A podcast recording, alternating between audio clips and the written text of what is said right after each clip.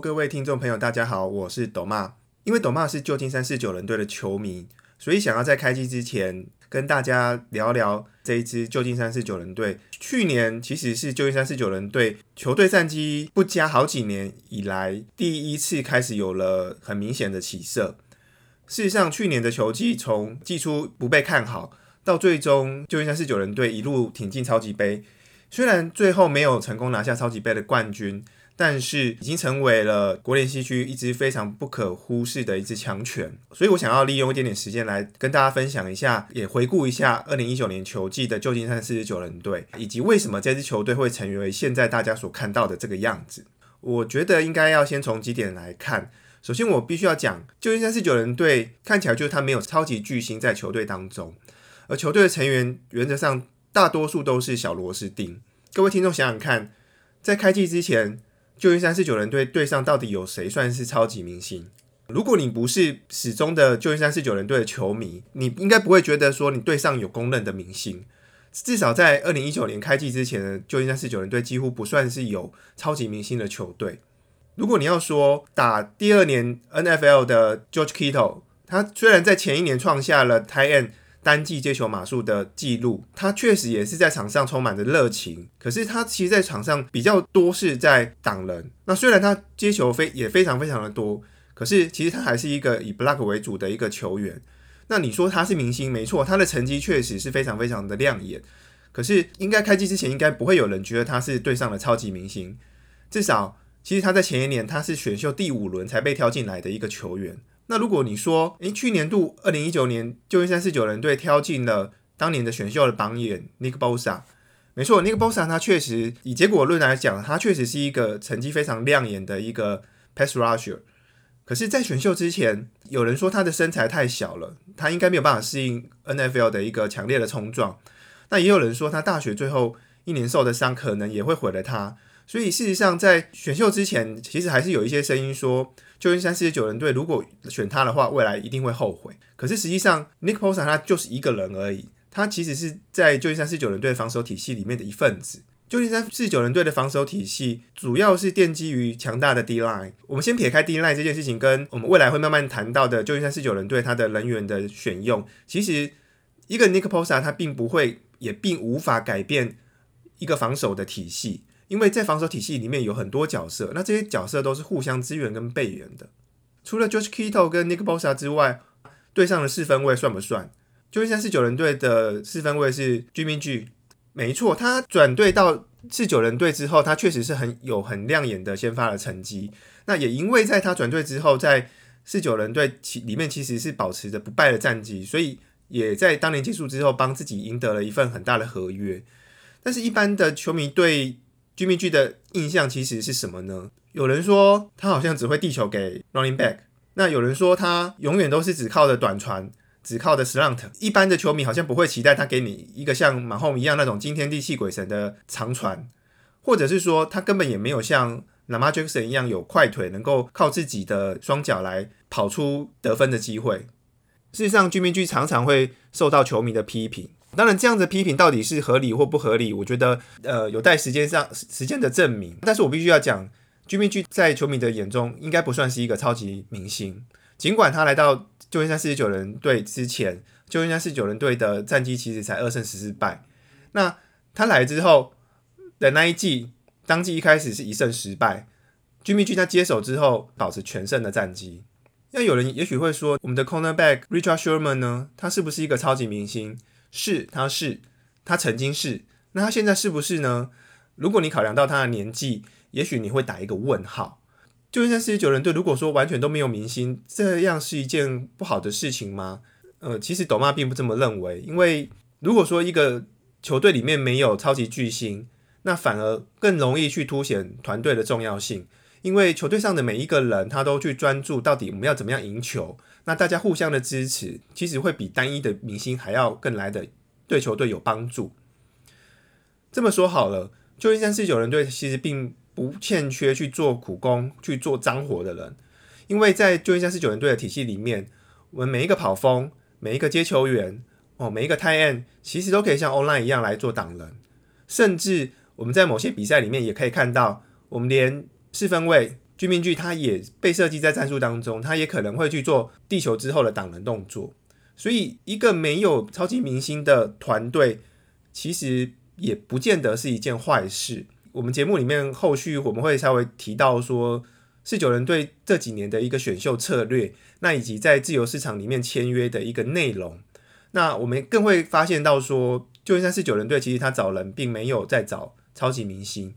这当然是一种策略。也是受限于在呃整体的球队的一个薪资结构下，他必须去找各种有技巧的一些蓝领球员来填队上的洞。那不见得把要把所有的资源去投注在单一的明星球员角色身上。为什么这么说呢？因为你找来了一个超级明星，没错，他确实可能会对队上造成很大的影响。他可能技术非常非常的好，但是一个超级明星他可能会受伤，更不用说他可能会有大头症。如果他有这样的情况的时候，他是不是会影响到其他的球员？那或者是球队整体休息室的气氛呢？如果我们不找一个超级明星，我们把资源投注在一群的蓝领球员、一群的角色球员，那我们对每一个球员的要求并不多，只要每一个人他都能够做到教练团对他的特定的要求、对他的特定的期待，那这样子是不是也是另外一种策略呢？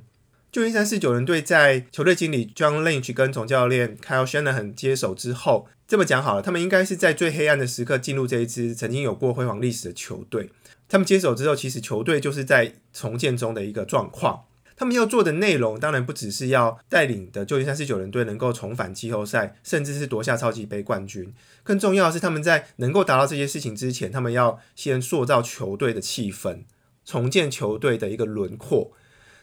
我们刚才说旧金山四九人队没有超级巨星，那其实这个是球队的选择，是球队的策略。有些球队他想要 win now，我我们举例来说好了，洛杉矶公羊队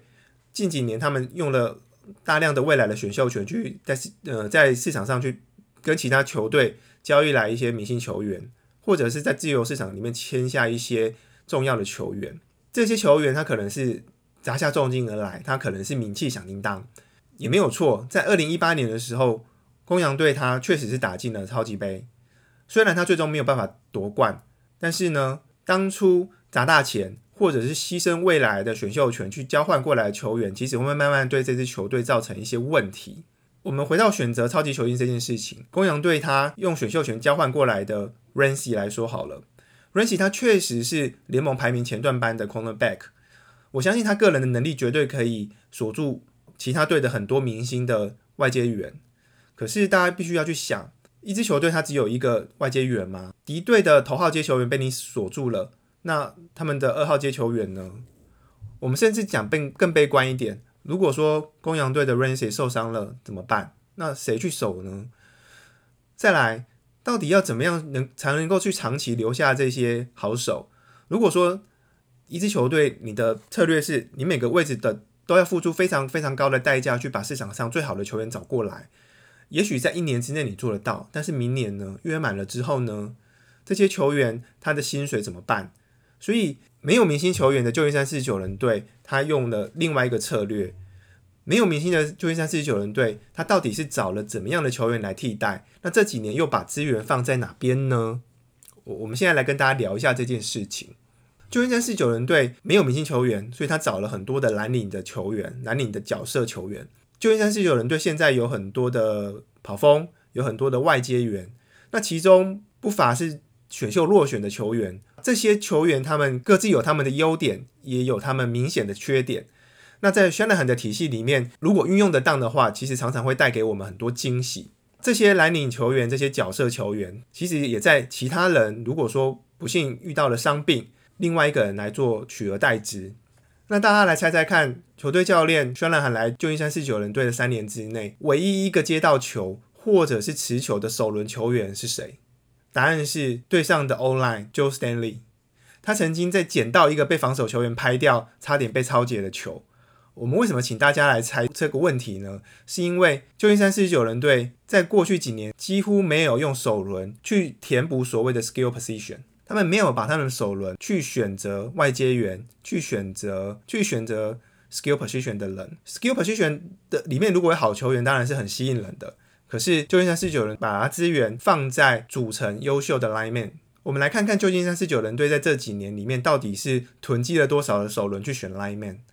我们从二零一八年开始到现在算算，其实大概已经有八个首轮，这里面包含过去选了去年二零一九年球季还在队上服役的 Joe Stanley，还有二零一五年选进来的 Armstead，二零一六年的 Buckner，然后还有 O line 的 Joshua Garnett。球队经理 Lynch 来了之后，当然他有选了 Nick Bosa，前一年他选了 Solomon Thomas。那还有 RT Mike Lynch，这些都是首轮的 line man。Lynch 他也透过交易把 Default 盘过来。那还有 Online 里面的 Tomlinson，这些都是旧金山四九人队在过去这几年囤积的首轮的 line man。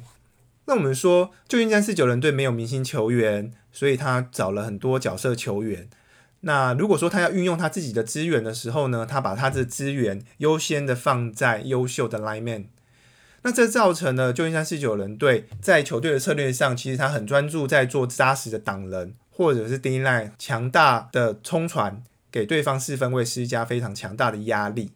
我们这么说好了，总教练轩 n 虽然是进攻的天才，这应该是毋庸置疑的。但是我们看到的每一个华丽进攻其实是结果，过程里面球员是不是能够做好每一次的挡人跟每一个战术的执行，这才是最重要的。如果你能够做好每一次根本的挡人跟战术的执行，其实自然而然就会有得分机会跟着来。我们再看为什么旧金山四九人队能够只靠着短传跟跑阵就可以取得大量的码数？为什么旧金山四九人队会有这么多接球之后的码数？为什么会有这么多爆炸性的跑阵？其实我们就把那些战术摊开来看，其实它有些很多都是很简单，也许是一个两码、三码甚至五码的一个战术。可是为什么执行的结果最后变成是一个二十码，或者是甚至是一个五十码的一个长距离？当然有人戏称说四九人队的外接员其实是在做跑锋的工作，那跑锋其实他也没在做跑锋的工作，他是在做挡人。那没有例外，其实球场上的每一个球员大家都是蓝领。那除了已经在做挡人工作的 online 之外，每一个接球员、每一个跑锋，甚至是四分卫自己。有看到有些比赛，甚至是连特别组的 punter，他都在练习做挡人。这个应该是说是球队的精神，更不要说 online 里面，甚至是说我们的 t i e n 里面，其实都有在球场上表现很好的一些挡人机器。其实旧金山四九人队的球员在练习渲染设计的进攻里面，队上的每一个球员，他们都被要求去练习每一个 play，而且相同的一个 play，我们之前说过，可能会由不同的 personnel 所组成，所以每一个球员他都必须要去练习挡人。比赛进行当中，大家都很了解在场上到底该做一些什么事情。这个是在 online 的部分，在防守方，旧金山四九人队强力的冲传，其实也有部分去改善曾经令人诟病的二线的防守。我们刚才有提到说，旧金山四九人队选进跟囤积很多首轮的 D line 到底有没有效？就结果论来讲，虽然来旧金山四九人队的第一场季后赛。去年对上了 Vikings 这支整季只有被擒杀二十六次的球队哦，那他是在所有球队里面是排名第五的。在去年轩然恒来到旧金山四九人队之后，所能够打的第一场季后赛里面呢，就把对方擒杀了六次。旧金山四九人队对上所有的首轮的 D line 的人员，至少都对对方有一次的擒杀。去年选进来的 Nick Bosa 甚至还擒杀了两次，所以这些强力的冲传确实是有改善曾经令人诟病的二线的防守，至少。对方的四分位没有那么简单就能够把球传出去。我甚至讲的更白话一些好了。如果说你有玩 Football Fantasy，去年的旧金山四九人队整队里面，你唯一会去选在你的球队阵容里面的，我想应该只有他的防守。除了刚才提到的这一些旧金山四九人队很概括的一个状况之外，我必须要再提及的就是四九人队他球队的气氛跟休息室的文化。至少在去年二零一九年的球季里面，我们看起来是还蛮良好的。第一个，其实看得出来，他们大家球员之间相处的还蛮轻松自然，大家还蛮开心的。这一点可以从去年的超级杯开赛前的两天哦，那这对很多的球员来讲，可能是一个很大的日子，因为很多球员这一辈子可能都没打过超级杯，至少看起来他们好像没有很紧张的在面对这件事情。在超级杯开赛前两天，很多球员他们玩起了互换球衣的游戏，在练习的时候把教练搞糊涂，可能是一号的接球员穿着二号接球员的球衣，一号的跑锋接穿着二号跑锋的球衣，那想要把教练在指挥战术的时候、指挥练习战术的时候把它搞糊涂。那除了大家很轻松、很自然、开心之外，球队休息室里面最重要的就是大家都很平等，非常非常的和谐。薛门曾经说，他当初为什么会选择他加入旧金山四九人队的原因，其实有一个重要的原因是他自己不是很喜欢很紧绷的足球环境，他觉得旧金山四九人队的气氛应该会很棒，那每个球员的相处也非常的和谐融入。薛门他那时候说，每一个已经打到 NFL 层级的球员，其实在技术上都已经有一定的水准，休息室里面彼此应该不去分，大家有阶级。他觉得，即便你的薪水比较高，或者是你上场的时间比较多，或者是你所打的位置是在传统上比较重要的位置，但是你应该要让大家觉得彼此之间是平等的。球队之间，球队里面的每一个人没有谁是大牌，大家其实都是队友。那这样的想法，学们说，在休息室里面，他是防守方的算是领袖，跟进攻方的四分卫 Jimmy G。他们两个协议要带头做起这样的一个文化，除了球员之间，他们彼此愿意去做平等和谐去对待其他球员。总教练 Kyle Shanahan 他其实也不是一个专制独裁的教练，在教练团里面，大家每一个角色都是各司其职。Shanahan 他愿意去接纳大家的意见，那在赛前做讨论，赛后检讨，那一起来修正战术的内容，让这个团队会变得更好。我觉得一个不会去在意自己个人的荣光或数据的球员，是在团队里面非常的吃香。如果一个球员他不在意自己的数据，他更在意的是团队的成果，那他也愿意分享数据给团队里面的其他的球员。那我觉得这样的一个球队才能够获得真正的成功。举一个例子来说好了，在去年二零一九球季，旧金山四九人队对上绿湾包装工的国联冠军的冠军赛里面。旧金山四九人队在上半场其实只有八次传球，不过他们却取得了二十七比零的领先。当时球队两个主要的接球对象 George Kittle 跟 Sanders，他们在中场的时候，他们有被场边的记者录到他们的对话。他们在聊以前有没有经历过这种没有接到球的比赛，可是，在他们对话里面，其实并没有听到是在抱怨，而是双方都还蛮正面的去看待这件事情。那个时候，Kito 就问说：“Sanders，你以前有没有打过这种？”整场都没有接到球的比赛啊，那 Sanders 就有回答说，呃，有啊，总总还是会有这样的比赛。可是 Kito 就跟大家讲说，哎，可是我们赢球，哎，很爽，哎，赢球比较重要吧？个人的无私带动了团队的成果。除了刚刚的例子之外，我们也来谈谈去年的比赛里面，四九人队他们在成功跑阵达阵之后，我们可以看到 Running Back 其实还蛮常把他们的球交给帮他们开路的 Online 来做庆祝。这件事情其实是起源于旧金山四九人队的跑锋 Mostar，他在达阵之后，他曾经有说过，如果没有这一些 online 帮我开路、帮我执行战术、帮我打开洞、帮我挡人，我不可能一个人凭着自己的力量把它跑进达阵区。那他也说啦，球迷很少去关注到球场上 online 辛苦做的事情，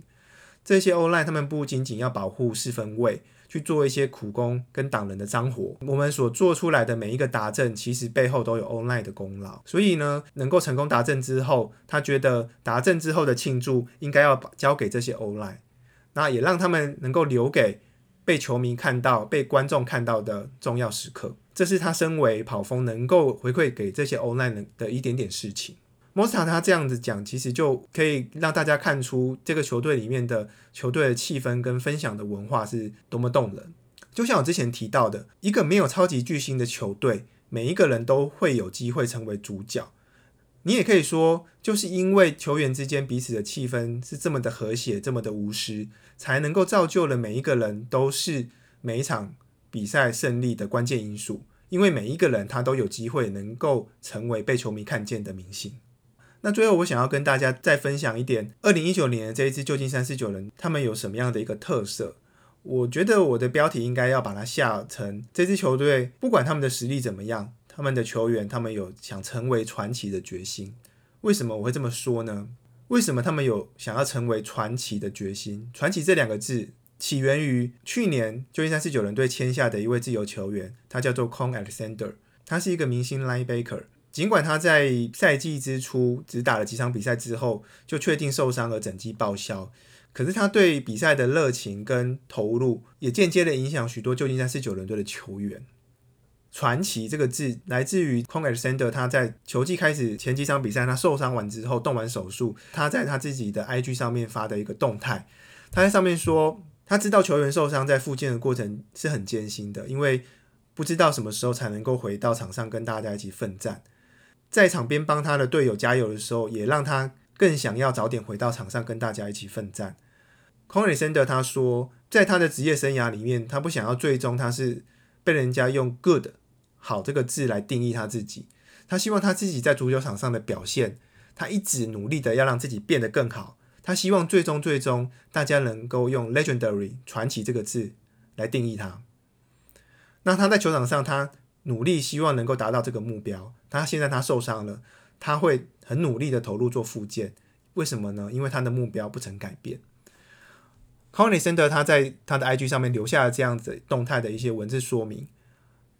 旧金山是九人队的很多年轻球员，像是 Fred Warner 或者是 Nick Bosa 等等，他们在去年赛季之中，他们都一直用 legendary 传奇这个字来勉励自己。我觉得有一些球迷一开始看到的时候，可能会觉得天啊，这这些球员怎么这么自大，说自己会是传奇？可是如果说你了解了这个故事之后，我觉得这并不算是自大，而是他们这些年轻球员看到队上的前辈留给他们的态度，而他们也希望能够在球场上对球队做出贡献，他们也希望自己在他们的足球生涯里面能够成为传奇，能够成为四九人队重返往日荣光的一份子。这就是今天跟大家分享旧金山四九人队在二零一九年球季这一批球员他们的一些回顾。我们接下来会一样会利用一系列的 podcast 时间，慢慢介绍二零一九年这一支旧金山四九人球队以及他们在球季里面取得的良好表现，也分享到他们球场上的小故事。希望大家能够更了解这支球队，